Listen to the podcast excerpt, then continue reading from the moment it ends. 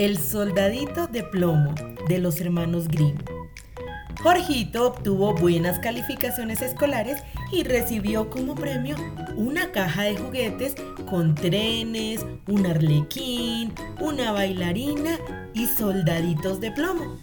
Con tristeza, Jorgito se dio cuenta que a uno de sus soldados le faltaba una pierna pero lo quiso más porque ello indicaba que la había perdido heroicamente en una batalla. Un día por la noche y cuando todos dormían, sonó el clarín de los juguetes y uno por uno empezaron a cobrar vida. El soldadito de plomo quiso estar más cerca de la muñeca bailarina que no paraba de sonreírle, pero el malvado arlequín negro se interpuso entre ellos tratando de evitar su cercanía.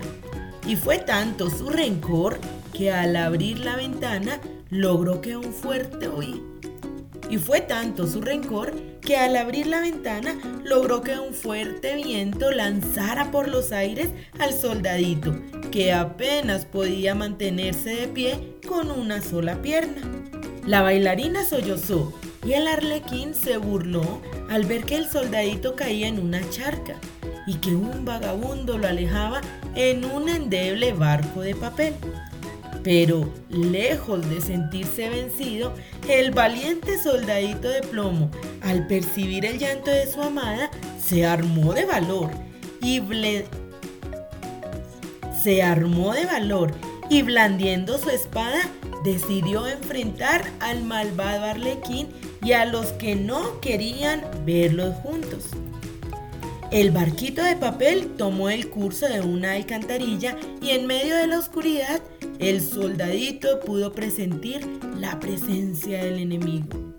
Esta vez era una inmensa y voraz rata que trató de atacarlo, pero gracias a la hábil maniobra de nuestro héroe pudo alejarse a la orilla, al tiempo que el hambriento roedor le gritaba, ¡Oh, soldado de plomo!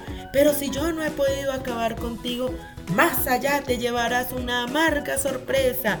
De esta no sales vivo, soldadito. ¡Ja, ja, ja! No le hizo caso el soldadito y siguió navegando en búsqueda de su amada muñeca bailarina.